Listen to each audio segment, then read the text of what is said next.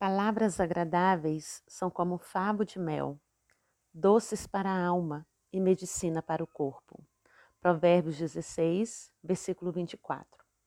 Já parou para pensar que as palavras têm um poder de construir ou de destruir a vida de uma pessoa?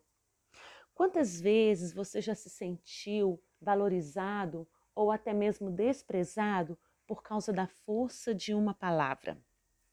O que nós vemos então? Que há no ser humano uma semente que pode ser lançada para produzir vida ou para produzir morte. O que nós temos escolhido? Então, neste dia, eu quero te dizer: você é especial. Você tem um propósito de vida. Muito há para ser realizado através de você.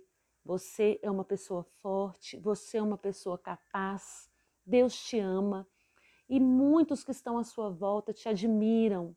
Muitos que estão à sua volta gostariam de ser como você, mas não vão dizer. Por algum motivo, as pessoas imaginam que se elas falarem palavras positivas para as pessoas, as pessoas vão se ensoberbecer, as pessoas vão se achar melhores do que outras e muitas vezes elas retêm o diamante precioso que ela poderia entregar e enriquecer a vida de alguém. Nesta manhã, eu quero te dizer: abra sua boca e deixe fluir o ouro que há em você. Elogie, fortaleça, encoraje as pessoas que estão perto de você. Deixe fluir tudo que você tem de bom. Deixe as pessoas saberem que elas são amadas, que elas são admiradas. Encoraje. Abra sua boca. Fale o que você sente, porque nós não precisamos de viver dessa forma, sempre nos defendendo do outro, sempre nos escondendo do outro. Queridos, palavras agradáveis são doces e elas curam a alma.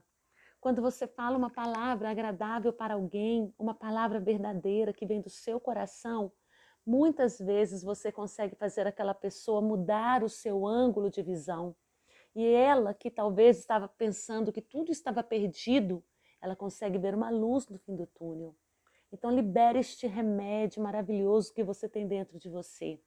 Valorize as pessoas, mas deixe que elas saibam. Deixe que elas vejam isto fluindo de você. E você vai ver que quem vai sair mais rico no final do dia será você mesmo. Tenha um ótimo dia.